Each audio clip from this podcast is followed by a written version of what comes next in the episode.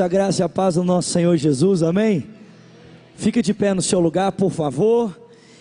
E cumprimente aí umas 10 pessoas à sua volta. Diga para ela que bom que você está aqui nessa noite. Se você puder, sai do seu lugar. Cumprimente alguém que você não conhece. E para você que nos assiste pela internet ou pela Rede Super, é um prazer tão grande poder ter você aí. Que Deus te abençoe. Um grande abraço. Fique conosco e que a graça de Jesus possa alcançá-la aí onde quer que você esteja, em casa, em um quarto do hospital, no presídio, eu não sei, um quarto de hotel, que Jesus possa alcançá-lo, que a presença do Espírito Santo possa tocar a sua vida e que você saia daqui, você saia daqui não, você fique aí impactado pela presença de Jesus. Amém? Levanta suas mãos ao Senhor. Levante as suas mãos ao Senhor, feche os seus olhos. Luz do mundo, vieste à terra para que eu pudesse te ver. A tua beleza me leva a adorar-te quero contigo viver. Que as mãos e cante. Vim para adorar-te.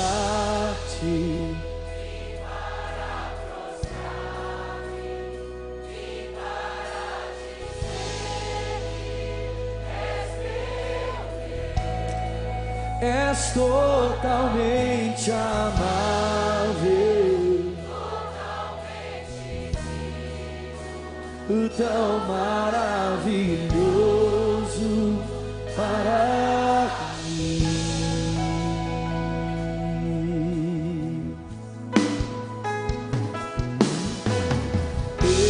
Eterno Rei, exaltado nas alturas.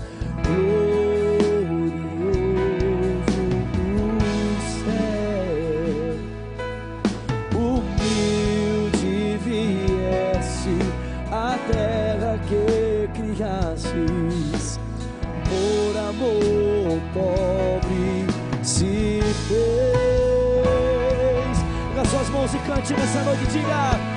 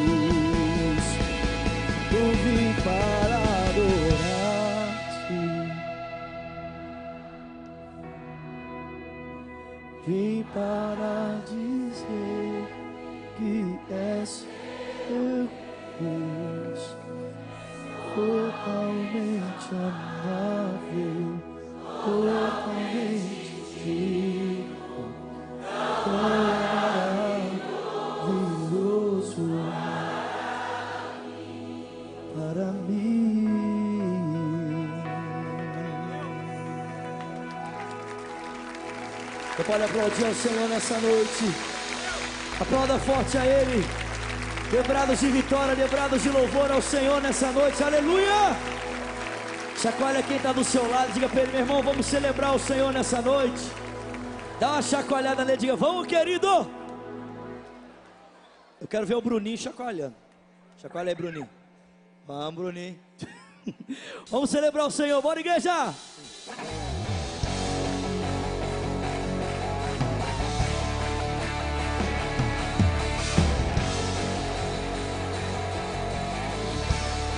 Vamos celebrar o Senhor, bora, vai!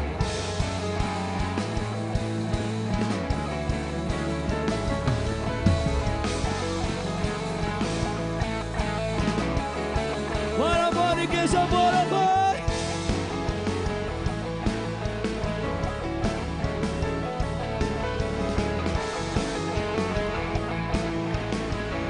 Pega sua voz e cante a Ele. Coisa à minha volta vai ter que mudar. São milhares de pessoas que virão para te encontrar, Jesus. O lugar, o lugar onde eu passar a dor vai ter que se entregar. Se a tristeza, se a tristeza olhar pra mim, ela vai ter que se alegrar. Tira o seu pé do seu mão,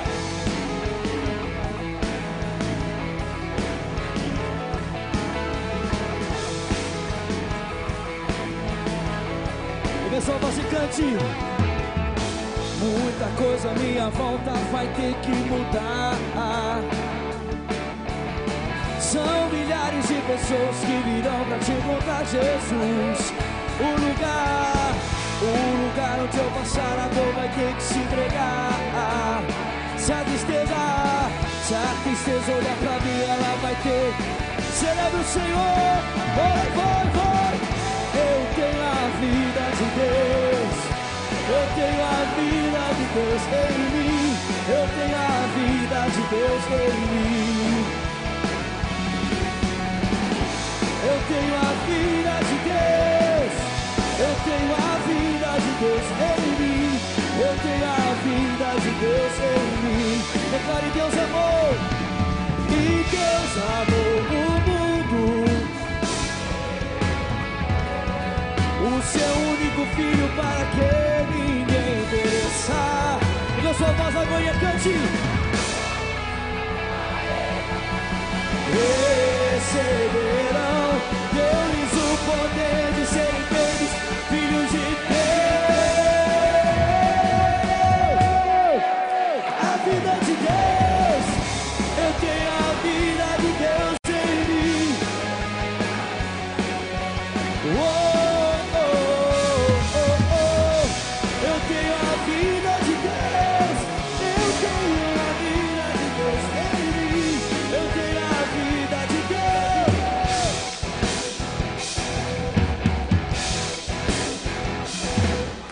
o Senhor nessa noite.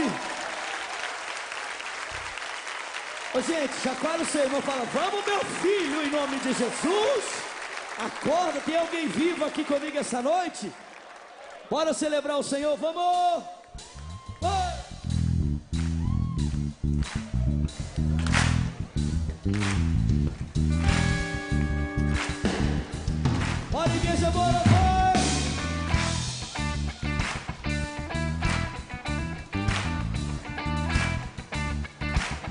Eu sou voz cante.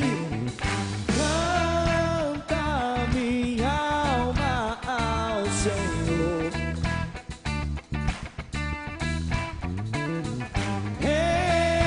Rende-lhe sempre ardente louvor. Eu sou voz cante.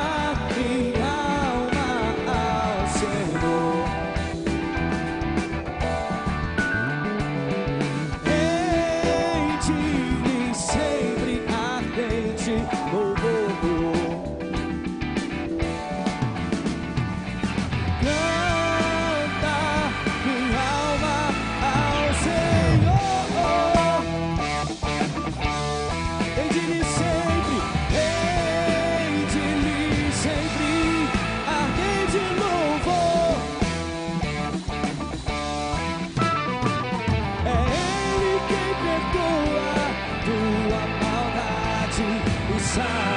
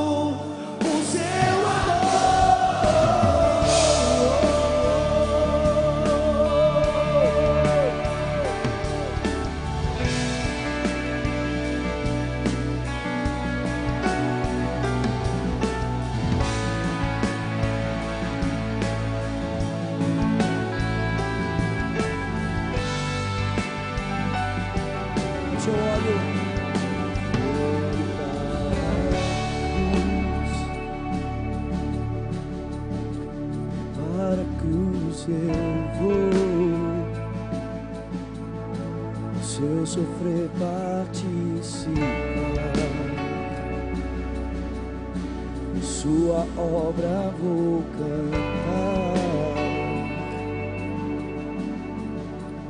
meu Salvador.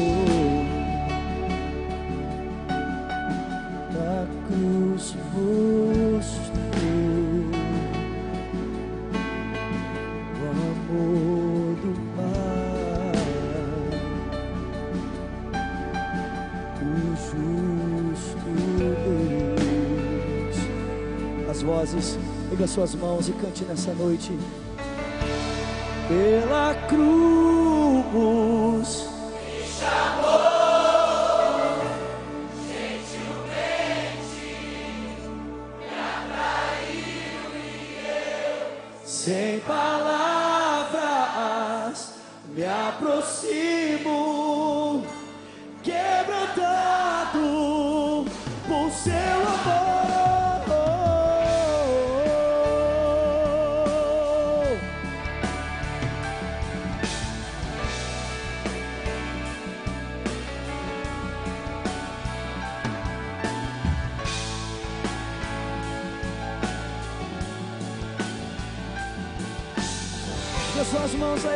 seus olhos e cante merecida e merecida vida.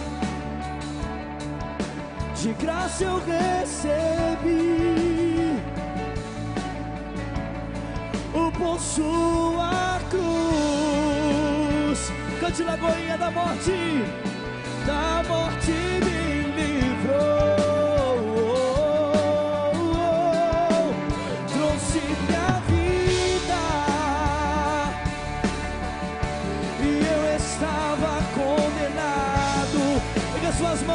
diga nessa noite.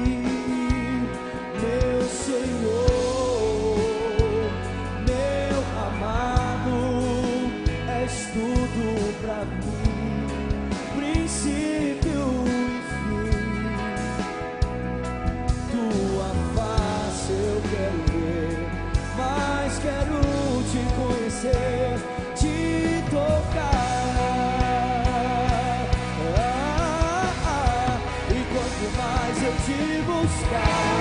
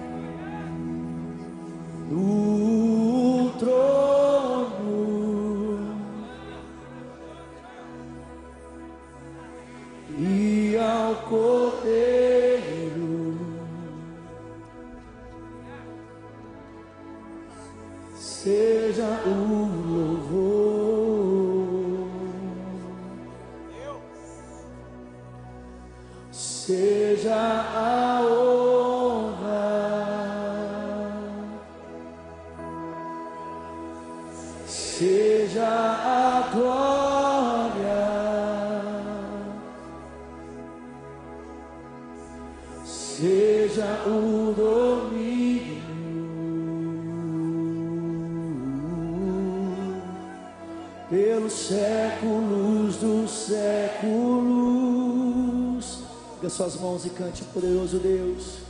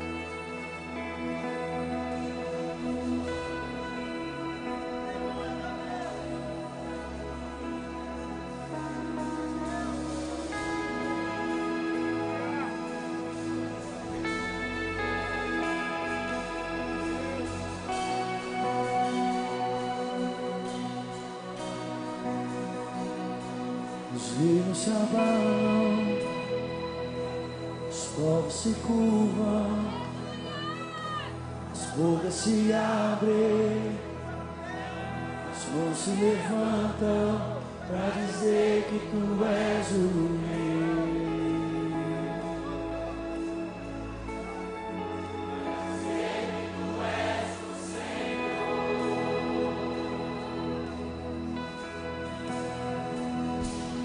Jesus survive.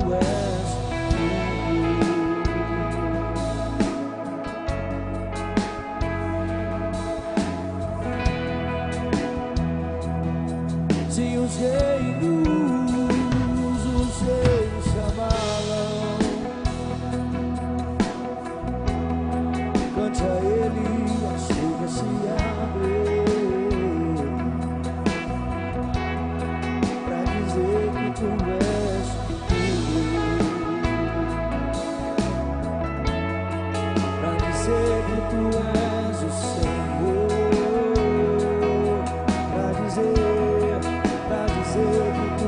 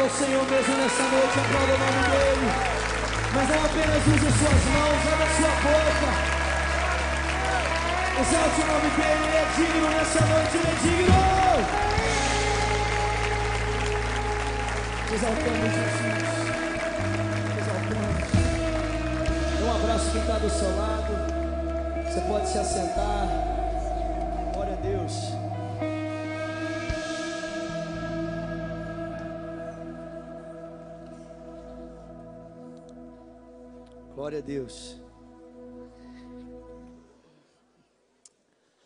Quantos estão felizes de estarem aqui essa noite? Glória a Deus. Olha para quem está pertinho de você e diga para ele: você está no lugar certo, na hora certa, com as pessoas certas. Amém, querido? Abra comigo a sua Bíblia em 2 Coríntios, capítulo 8.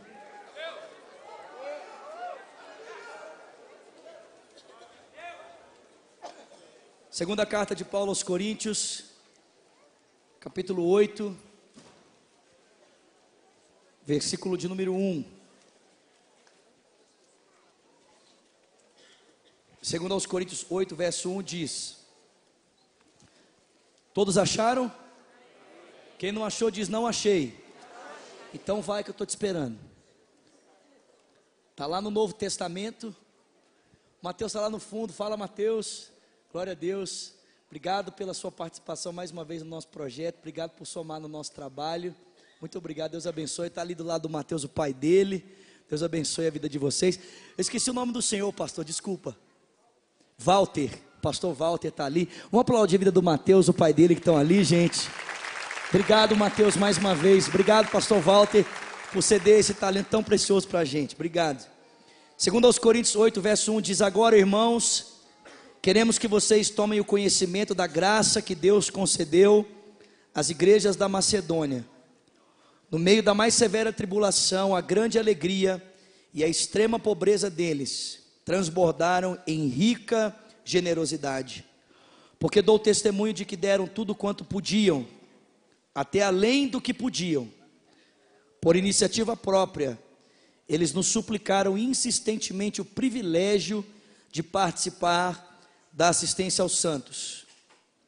E não somente fizeram o que esperávamos, mas entregaram-se primeiramente a si mesmos ao Senhor e depois a nós pela vontade de Deus. Amém? Nós vamos entregar os nossos dízimos e as nossas ofertas. Queria ouvir um brado de aleluia, de vitória. Glória a Deus. Se você é membro aqui de Lagoinha, você aqui é pastoreado na sede, você deve entregar o seu dízimo aqui. Amém? Caso você não tenha vindo preparado para entregar o seu dízimo, no nosso envelope você tem as contas da nossa igreja, vão aparecer na nossa tela também. E se você quiser, na, na mão dos nossos diáconos, tem a maquininha de cartão onde você pode fazer a entrega do seu dízimo pelo débito automático. Mas só os membros entregam o dízimo, amém, irmãos? Os visitantes, você que está aqui é de outra igreja, você nos visita, gosta de participar do culto Cristo Vivo, mas é membro de uma outra igreja, entregue o seu dízimo lá na sua igreja, amém, querido? Amém, querido?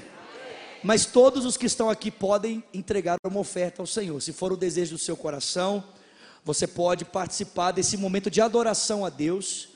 Nós ainda estamos adorando a Deus, amém, irmãos? Amém, irmãos?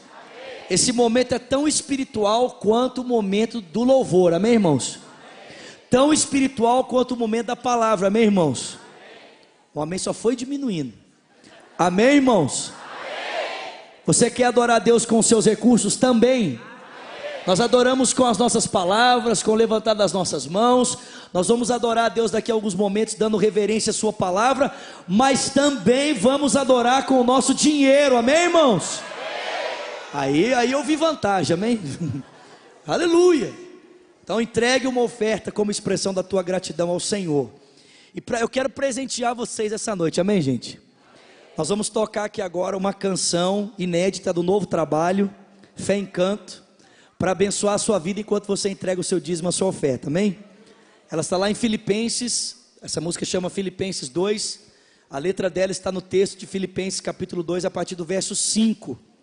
Tende em vós o mesmo sentimento que houve em Jesus Cristo, que subsistindo em forma de Deus, não considerou que o ser igual a Deus era algo que devia pegar-se, Mas ele esvaziou-se a si mesmo, assumindo a forma de servo, se fazendo semelhante aos homens. E sendo encontrado em forma humana, em figura humana, ele humilhou-se a si mesmo, sendo obediente até a morte e morte de cruz. É por isso que Deus o exaltou soberanamente, deu a ele o nome que está acima de todos os nomes, para que ao nome de Jesus se dobre todo o joelho, no céu, na terra e debaixo da terra, e toda língua confesse que Ele é o Senhor, para a glória de Deus Pai. Amém? Enquanto você ouve essa canção, entregue ao Senhor o seu dízimo, a sua oferta, a sua expressão de amor, a sua expressão de adoração a Deus em nome de Jesus.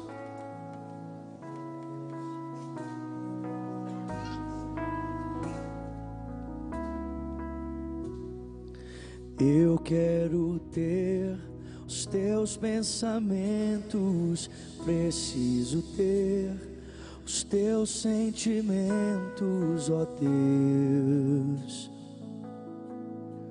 ó eterno Deus,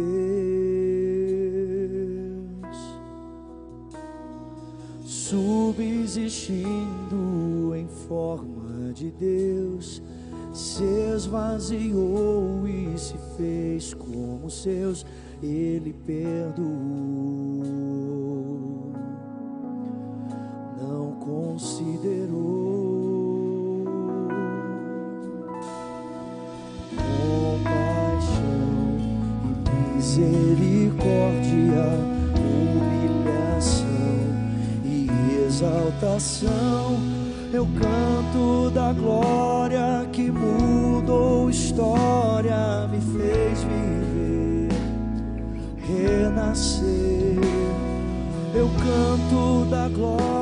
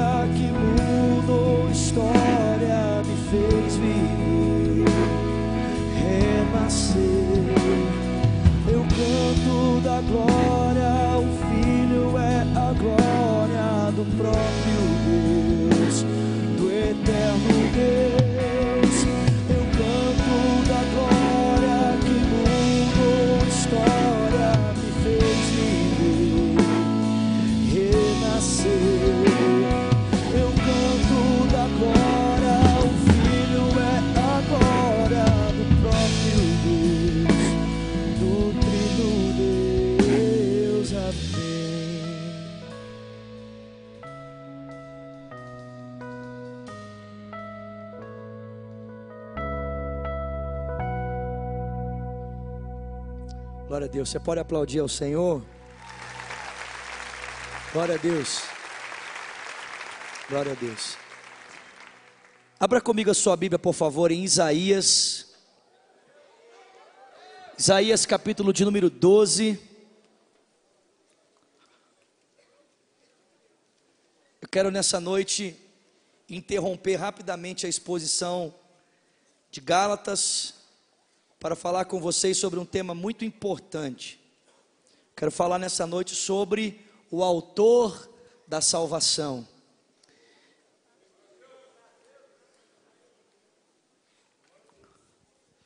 Isaías capítulo 12, versículo de número 2 diz: Deus é a minha salvação.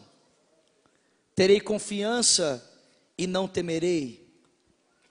O Senhor, sim, o Senhor é a minha força e o meu cântico, Ele é a minha salvação. Amém?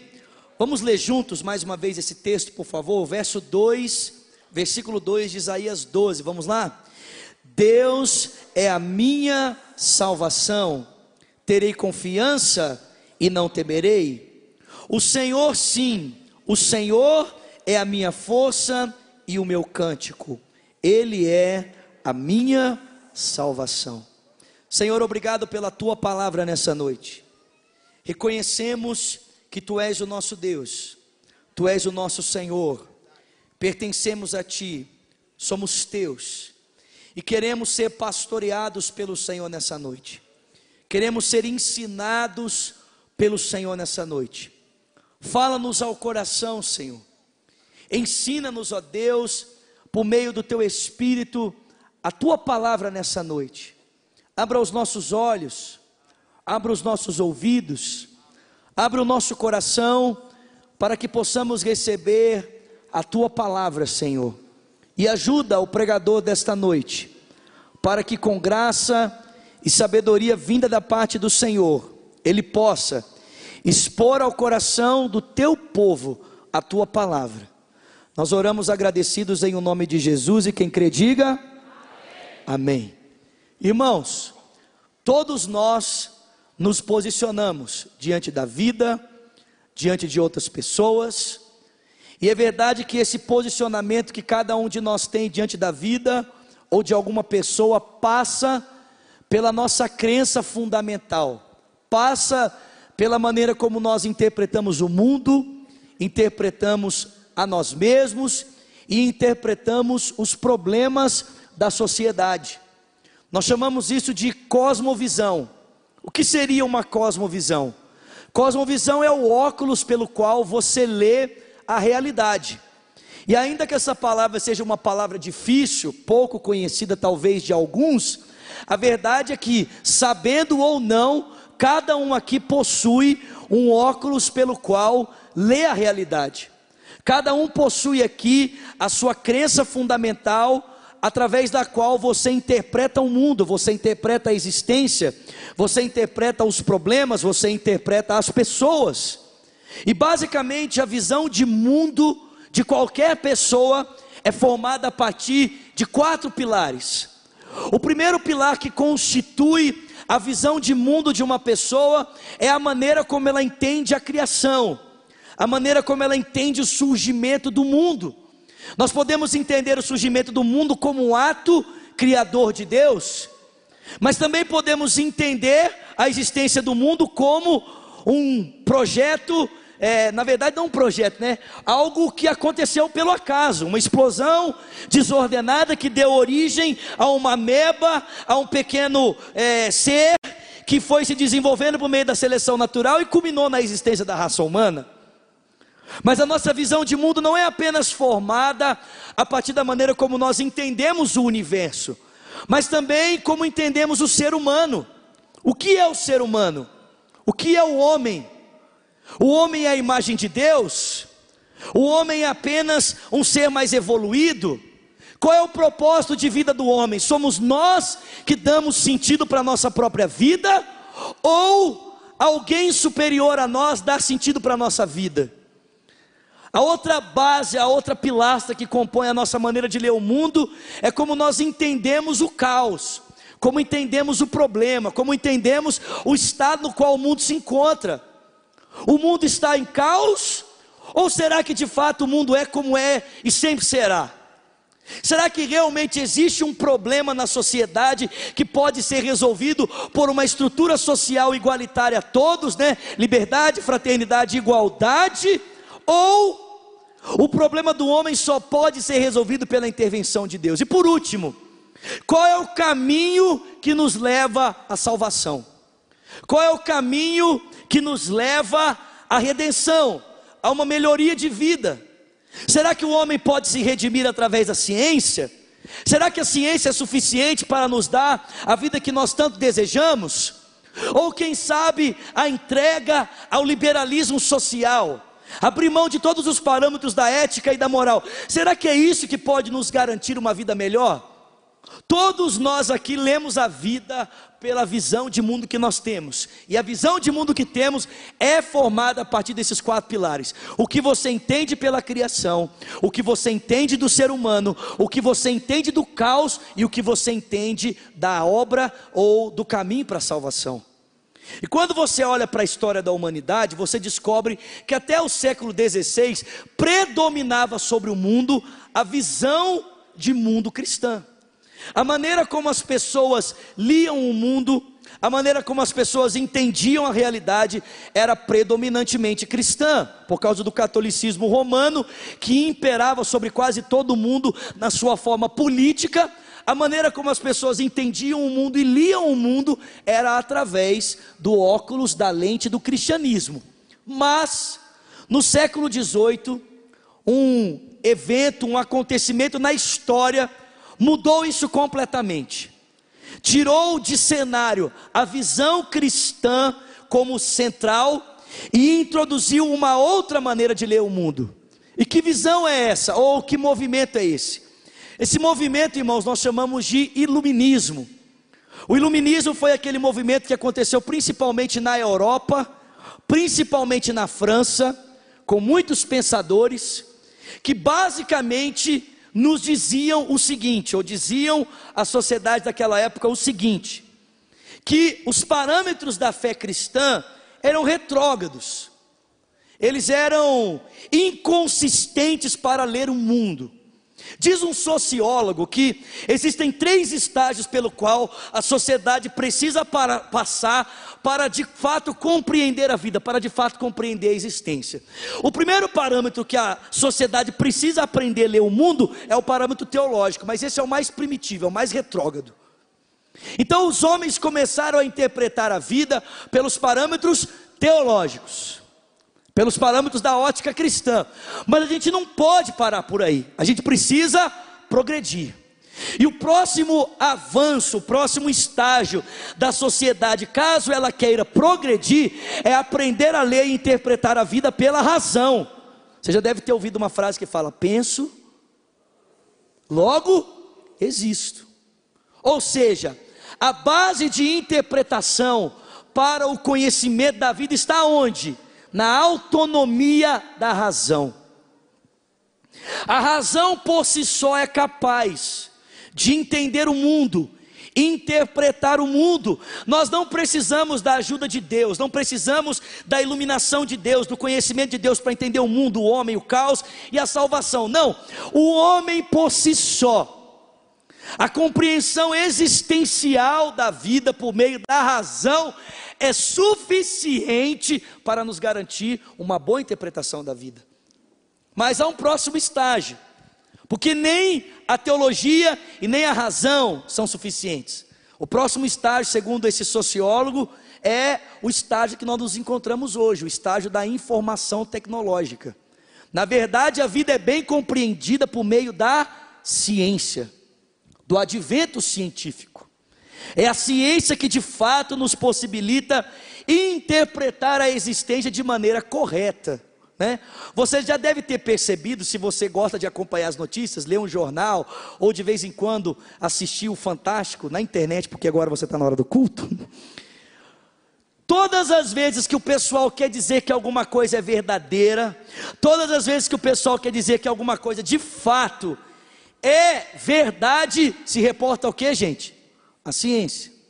Os cientistas descobriram tal coisa. A ciência descobriu tal coisa. E qual é a mensagem que está sendo passada por mim e para você? Muito simples. É que o que define o parâmetro de verdade é o que? A ciência. É a ciência que define o que nós conhecemos como verdade. O cristianismo foi tirado do cenário mundial e substituído pelo racionalismo através desse movimento chamado iluminismo. E, gente, apesar de nós estarmos em pleno século 21, ainda existem vestígios desse pensamento na nossa sociedade, sim ou não? Sim ou não? Se você está na universidade, você sabe muito bem que a utopia do humanismo está ali presente o tempo todo. E o que é o humanismo senão a crença de que o homem pode por si mesmo definir os seus próprios caminhos? Que o homem é o centro de toda a equação, o centro de toda a realidade, né, do universo, né? É o homem lá do Copérnico. Lembra do homem lá? Lembra? Pois bem, irmãos, o problema é que essa visão distorcida da realidade, que não concorda com os parâmetros da fé cristã, vai embutindo em nós a expectativa de que algumas partes da realidade que o próprio Deus criou podem substituir Deus no ato redentivo. Perceba, eu não estou dizendo para você que a ciência é ruim, eu não estou dizendo para você que o sexo é ruim. Não estou dizendo para você que uma estrutura social baseada em parâmetros justos seja ruim. Mas preste atenção: quando eu e você transformamos essas coisas como o centro da nossa vida, ou seja, quando nós entendemos que essas partes do todo da criação podem substituir Deus no quesito, o que somente Deus pode fazer, que é salvar o homem, aí nós temos um problema. E preste atenção: muitos caminhos falsos de redenção são apresentados para mim e para você constantemente. Muitas propostas de salvação que não passam necessariamente pela ação de Deus são oferecidas para mim e para você. Você quer ver uma proposta que o mundo secular, o mundo em que vivemos, secularista, nos oferece o tempo todo como meio de salvação, de nos sentirmos plenos, realizados, sem que necessariamente isso aconteça em Deus? É o sexo. Eu não sei se você percebeu, mas nós vivemos em um mundo que o sexo deixou de ser apenas um prazer a ser desfrutado dentro, de um casa, dentro do casamento, para começar a ser o meio pelo qual a sociedade pode evoluir para um estágio mais avançado. O mito do liberalismo moral e a expectativa de uma vida sexual liberada ou seja, sem os parâmetros retrógrados da fé cristã, tem sido apresentado para mim e para você com uma possibilidade de construirmos uma sociedade melhor, uma sociedade mais justa, uma sociedade desvencilhada de preconceitos. Você já ouviu essa palavra?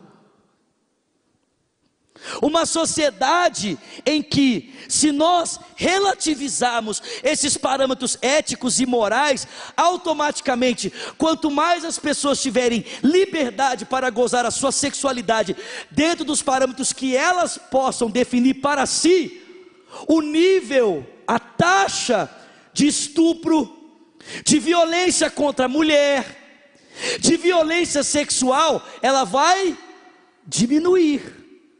Porque o que causa a agressão no nosso país no aspecto sexual não é a maldade intrínseca ao ser humano, não são os parâmetros éticos e morais que são estabelecidos. Se eles forem abolidos, a bondade do homem, a bondade natural do homem, o discurso de Rousseau virá à tona. Afinal de contas, o homem só é mal por causa das estruturas sociais que o prendem, impossibilitando que a bondade natural, que é intrínseca a todo ser humano, possa vir à tona.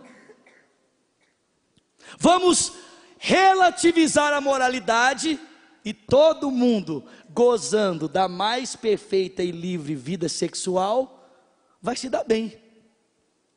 Sabe qual é o problema, gente? É que isso não é verdade. Porque quanto mais se relativiza no nosso país os parâmetros éticos e morais, mais o caos se estabelece. O liberalismo sexual não diminuiu o abuso às mulheres, ele só aumentou. A violência contra a mulher não está diminuindo no país com a relativização dos valores morais, ela está aumentando. E mais, quanto mais imoral a sociedade se apresenta, em maior desordem ela caminha. Basta você olhar para o quanto de, de, de recurso, o quanto de dinheiro é investido no nosso país para prevenção e manutenção de pessoas que constroem as DSTs, doenças sexualmente transmissíveis. Por quê? Por causa de um parâmetro de vida desregrado ou sem parâmetros. Um outro mito que é oferecido nos nossos dias, como proposta de salvação, ou seja, não, se isso acontecer, o Brasil será melhor, o mundo será melhor. É o mito, a utopia da igualdade social. Se nós tivermos as estruturas sociais favoráveis, então o mundo será melhor. Se nós tivermos as estruturas sociais favoráveis no Brasil, você já deve ter ouvido isso. Se a política do nosso país for melhor, se a educação for melhor, se o sistema de saúde for melhor, o nosso país será um país perfeito. Porque o problema do nosso país está onde? Na política. O problema do país está na economia. O problema do país está na educação. Irmãos, eu já ouvi cristãos dizerem isso. O que o nosso país precisa é que a educação de qualidade seja disponível a todos, para que formem cidadãos mais conscientes e o Brasil será melhor. Como se o problema central do ser humano fosse a falta de instrução. Eu só quero lembrar você que os países de primeiro mundo têm tudo isso e ainda assim o mal continua presente. Eu só quero lembrar você que países como os Estados Unidos, países como a Alemanha, países como a Holanda, países considerados como países de primeiro mundo, ainda continuam possuindo violência, ainda continuam possuindo homicídio, ainda continuam possuindo estruturas violentas que agridem a existência humana. A prova de que o mal do homem não pode ser contido apenas com estruturas sociais favoráveis. Ele tem um outro problema que a estrutura social favorável não pode resolver. E por último, a gente pode ser enganado com o mito do advento científico, né? Como se a ciência fosse suficiente para resolver todos os nossos problemas. A ciência vai curar todas as doenças. A ciência vai resolver as mazelas. Existe hoje, dentro do cenário científico, uma pesquisa que daqui, a expectativa dos cientistas é que daqui a 10 anos o código de DNA será, o código de DNA será desvendado de uma tal maneira que a longevidade de vida passará de 90 para 200 anos.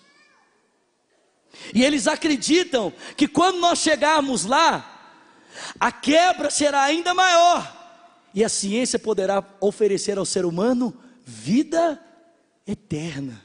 Já ouviu essa expressão alguma vez? Vida eterna. A gente só não pode esquecer que quando a ciência mais avançou no mundo moderno, foi quando as piores catástrofes da história aconteceram. A ciência não pode resolver o problema da injustiça social, irmãos. Não é engraçado? Quanto mais os adventos tecnológicos chegam às mãos dos seres humanos, mais pobres os pobres ficam, e os ricos, mais ricos. O que mostra para nós, gente, que a ciência não pode garantir salvação. Todas essas coisas são boas, elas só se tornam ruins quando colocadas no lugar de Deus. Uma visão de mundo que passa pela ótica do sexo, da igualdade sexual, da igualdade social ou da tecnologia como meio de salvação, não tem a real compreensão do mundo, do ser humano, do caos e da verdadeira realidade da salvação. Somente o cristianismo, querido, Somente a fé cristã interpreta o mundo, o ser humano, o caos e oferece de fato uma perspectiva de salvação que é verdadeira. Porque a fé cristã vai nos dizer que o mundo em que vivemos é fruto de um Criador. O ser humano foi criado à imagem e semelhança de Deus, é distinto de todo o restante da criação, mas semelhante ao seu Criador. E se ele vive em caos hoje, a culpa não é de Deus, a culpa é que nós usamos de maneira equivocada a liberdade que nos foi dada pelo próprio Deus para nos distanciarmos dele. A Bíblia chama o problema do ser humano de pecado. E o pecado afeta, em primeiro lugar, a nossa relação com Deus, a nossa relação com a gente mesmo, a relação com o próximo e a relação com o mundo. E sabe o que o homem pode fazer a respeito desse problema chamado pecado? Nada. O homem não pode fazer nada. É por isso que o texto de Isaías proclama para mim e para você que a salvação vem do Senhor.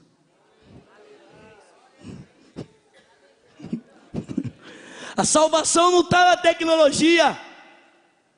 A salvação não está no sexo.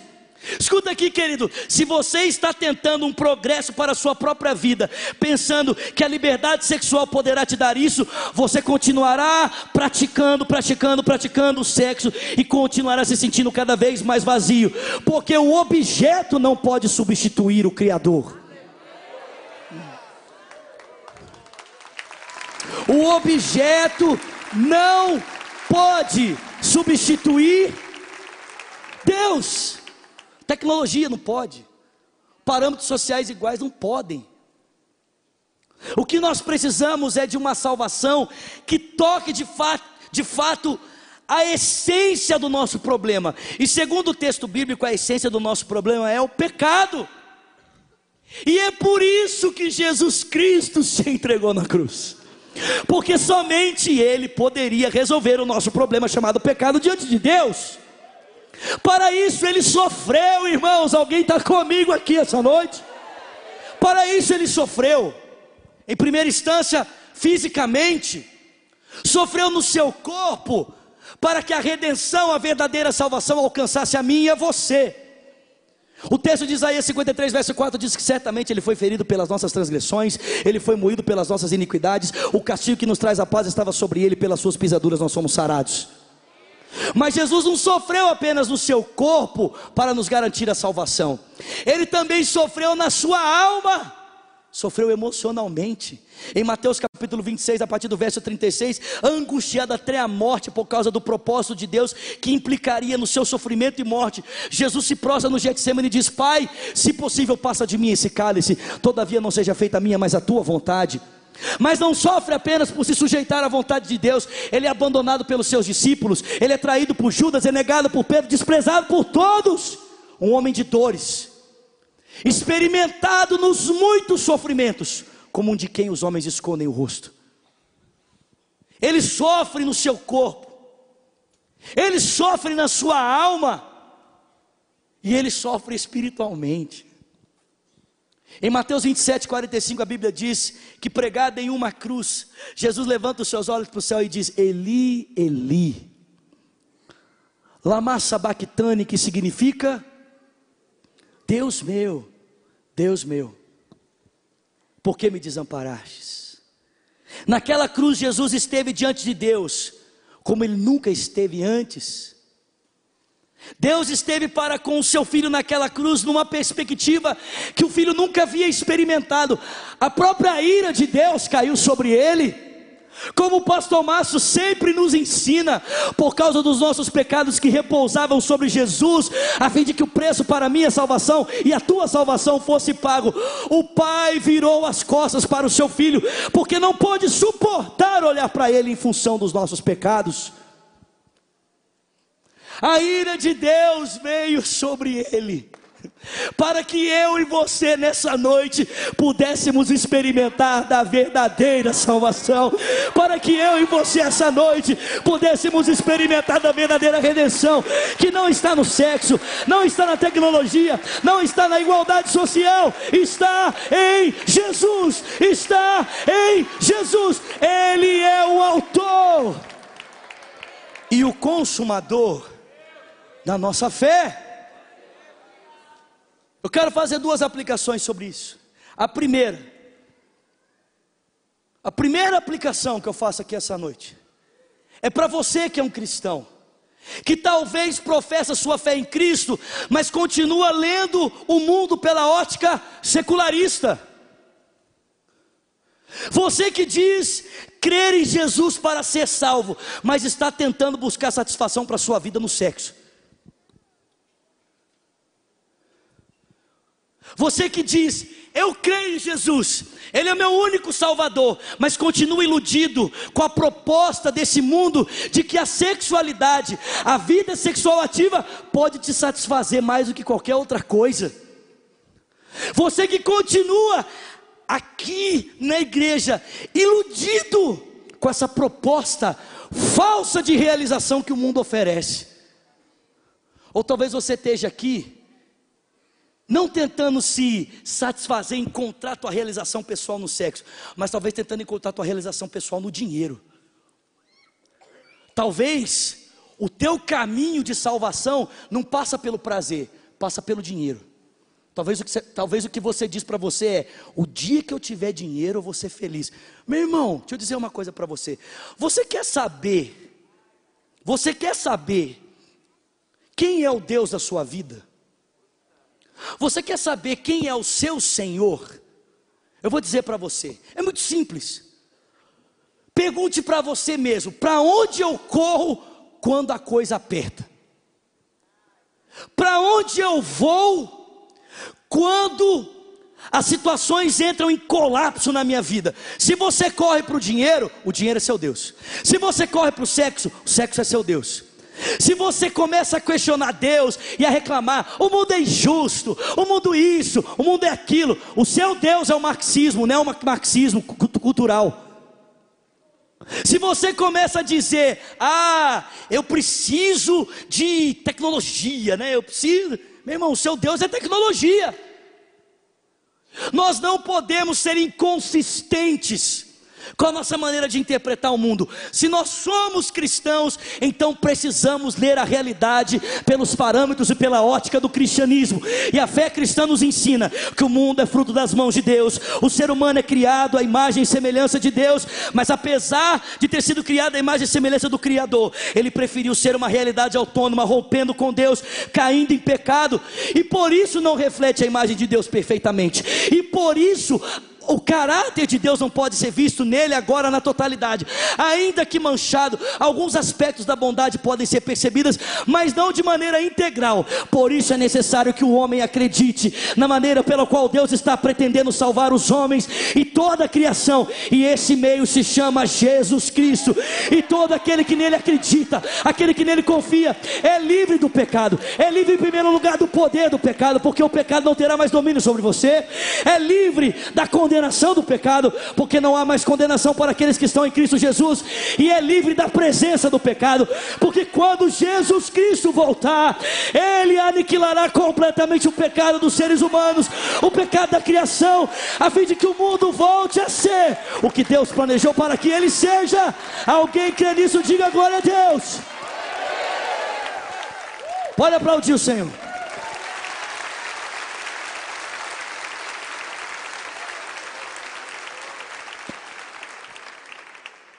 Se posicione no mundo como um cristão. Segundo, para você que está aqui e ainda não é cristão, e está tentando encontrar salvação para você em algum desses mitos, desses falsos ídolos do nosso tempo, eu digo para você: você não vai ser salvo através do sexo, meu filho. O dinheiro não pode salvar.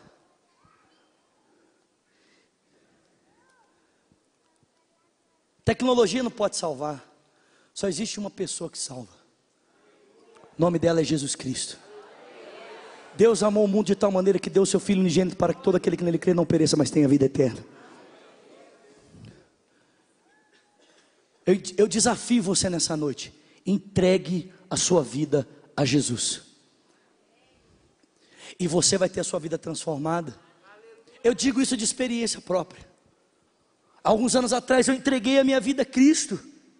Eu estava num culto como esse, ouvindo a exposição do Evangelho, e talvez como você, eu também fui confrontado, fiquei incomodado com aquilo que o pastor estava falando, mas o meu incômodo maior é que eu sabia que aquilo que ele estava falando é verdade.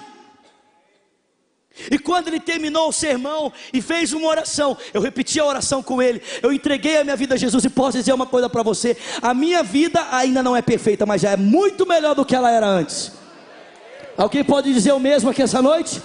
Alguém pode dizer o mesmo aqui essa noite? Alguém pode dizer Jesus mudou a minha vida? Alguém aqui? Se você ainda não tomou essa decisão, essa pode ser a sua noite. Entregue a sua vida a Cristo. O Espírito de Deus está aqui nessa noite, constrangendo você, por meio dessa pregação, desse pregador doido que grita, eu grito mesmo, grito de verdade. Sabe por quê? Eu aprendi essa com Rayar Bonk. Eu não posso miar como um gatinho diante do caos do mundo, eu preciso rugir como um leão. Eu não posso olhar no o estado que o meu mundo se encontra e ficar dizendo, miau. Meu irmão, será que você não percebe que você está morrendo? Será que você não percebe que quanto mais você se esforça para tentar encontrar vida em outro lugar, você está se sentindo cada vez mais vazio? Eu vou dizer para você o porquê. É porque só existe um lugar que você pode encontrar vida. Só existe uma pessoa que pode dar vida e o nome dela é Jesus.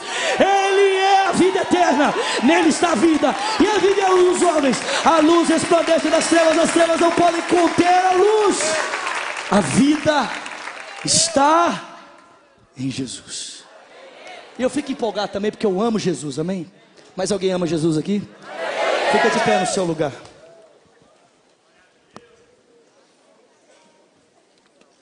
Semana que vem, se Deus quiser, voltamos a expor a carta de Paulo aos Gálatas, amém? Se Deus quiser. Feche seus olhos, coloque as suas duas mãos sobre o seu coração.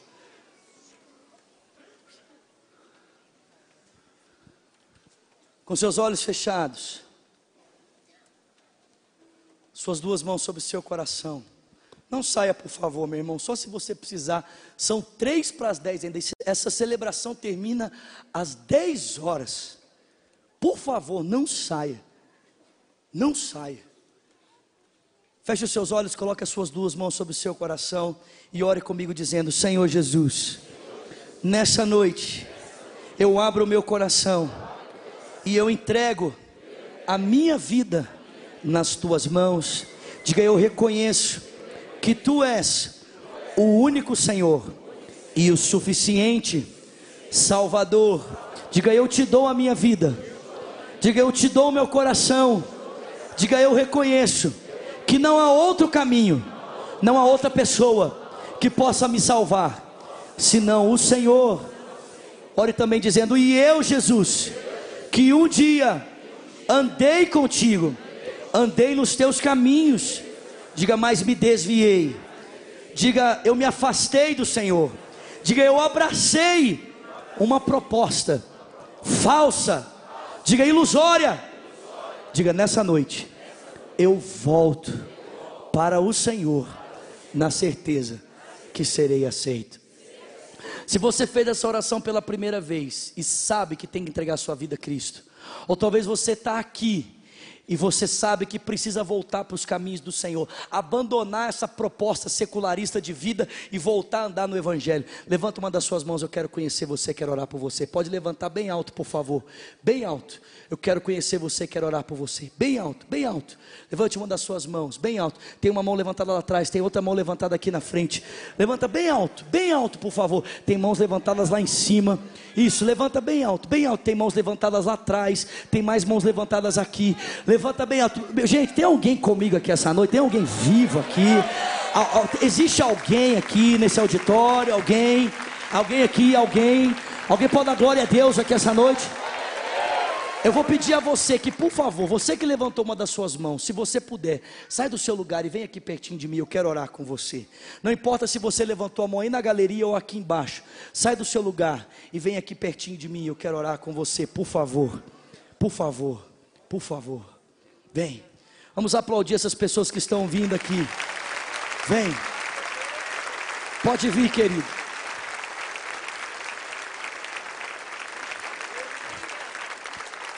Isso, sai do seu lugar e vem. Isso, pode vir. Vamos aplaudir, irmãos. Vem, vem, vem, pode vir. Isso. Glória a Deus. Pode vir, isso. Vem, vem. Talvez você está tentando encontrar a, a sua salvação na rede social. Talvez tudo que você, tudo que você quer ser reconhecido, um like no, no Instagram te. Ah! Ô meu irmão, Jesus pode transformar a sua vida. Ô meu irmão, Jesus pode dar sentido para a sua vida muito, muito maior do que o Instagram pode dar, meu filho, que o Facebook pode dar, que o Snapchat pode dar, que o WhatsApp pode dar. Tem gente que está tentando se salvar por um casamento. A pessoa fala assim: não, o dia que eu casar, aí a minha vida vai ser diferente. Meu irmão, se casamento mudasse a vida de alguém, as pessoas não iriam divorciar. Tem gente que casa porque fala assim: não, casamento vai mudar a minha vida. E sabe o que ele descobre? Que casamento não muda ninguém, revela quem você é. Porque, meu filho, não tem um trem para mostrar a porcaria que você é melhor do que conviver com uma pessoa 24 horas. Você convive com alguém 24 horas, é ou não é, amor? A minha esposa tem descoberto a porcaria que eu sou, irmãos. É verdade, querido, você acha que eu vou ficar aqui bancando você? A minha esposa tem convivido comigo, ela tem descoberto quanto santo eu sou, o quão poderoso eu sou. Não, pode não, aqui só eu que prego. Pode não. Você acha, irmão? Não, meu filho, a minha esposa convive comigo, ela vê minhas faltas, vê meus defeitos, ela vê qualidade também, vê, mas ela vê um monte de problema, irmão. Um monte de problema. Você acha que o seu casamento vai te salvar, meu filho? Casamento não salva ninguém, meu irmão. Se você está tentando ser salvo pelo casamento, seu lugar é aqui na frente. Ó. Você precisa conhecer o verdadeiro Salvador, se chama Jesus Cristo. Sai do seu lugar e vem. Pode vir. Pode vir. Eu sei que tem mais gente para sair do seu lugar e vir aqui para frente. Eu sei que tem mais gente que precisa tomar essa decisão nessa noite, de entregar a sua vida para Jesus Cristo de abandonar a utopia desse mundo para ter a verdadeira salvação que está em Jesus. Olha para a pessoa que está do seu lado e pergunta para ela: meu irmão, como é que está a sua vida com Deus? Fala com ela, como é que está a sua vida com Jesus?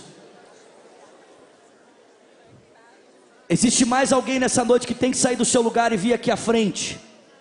Sai do seu lugar e vem, queridos. Não precisa nem levantar sua mão, sai do seu lugar e vem. Nós queremos orar com você, queremos orar pela sua vida.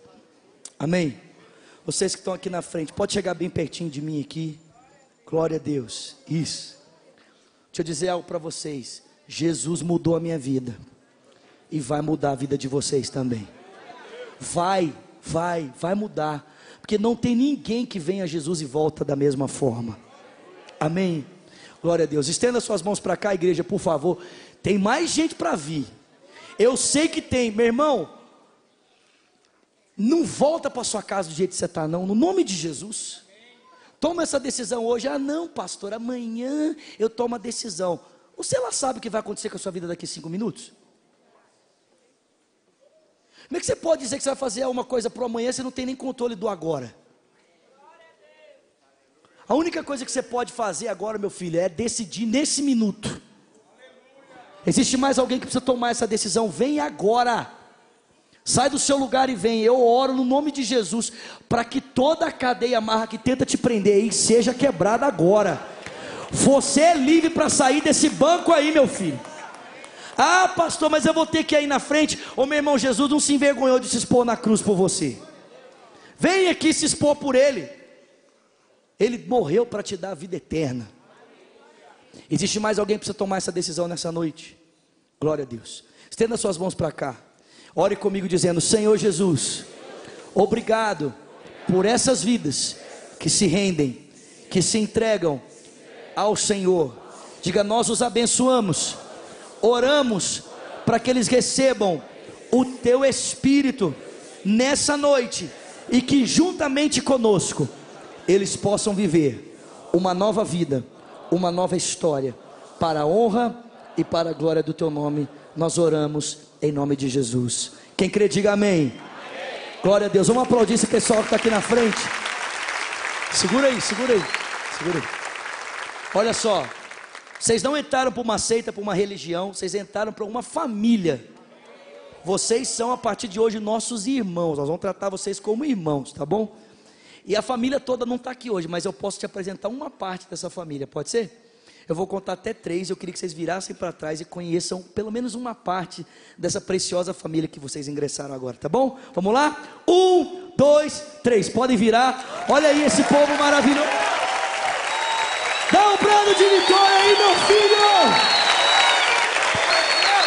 Glória a Deus, diga aleluia. Glória a Deus. Deus abençoe vocês. Olha só, nós vamos conduzir vocês para uma sala aqui, à minha esquerda, à sua direita. É bem rápido. A gente só queria anotar o nome e o telefone de vocês, se vocês nos permitirem, para ajudar vocês a caminhar. Pode ser? Bem rápido, pode ser. Esse pessoal de colete vai acompanhar vocês. Enquanto vocês descem, o pessoal vai aplaudi-los mais uma vez. Mas aplauda forte aí, meu irmão, por favor. Aplauda como se fosse a sua mãe, seu pai, seu irmão, sua família. Aplauda forte aí, meu filho. Eita glória a Deus, aleluia! Estenda suas mãos. Que a graça do nosso Senhor Jesus Cristo, o amor de Deus o Pai, a comunhão e o consolo do Espírito seja com o povo de Deus, aqui e espalhado em toda a terra, desde agora para sempre. Quem crê, diga. Amém. Dá um abraço quem está perto de você vai viver a melhor semana da sua vida. Amém.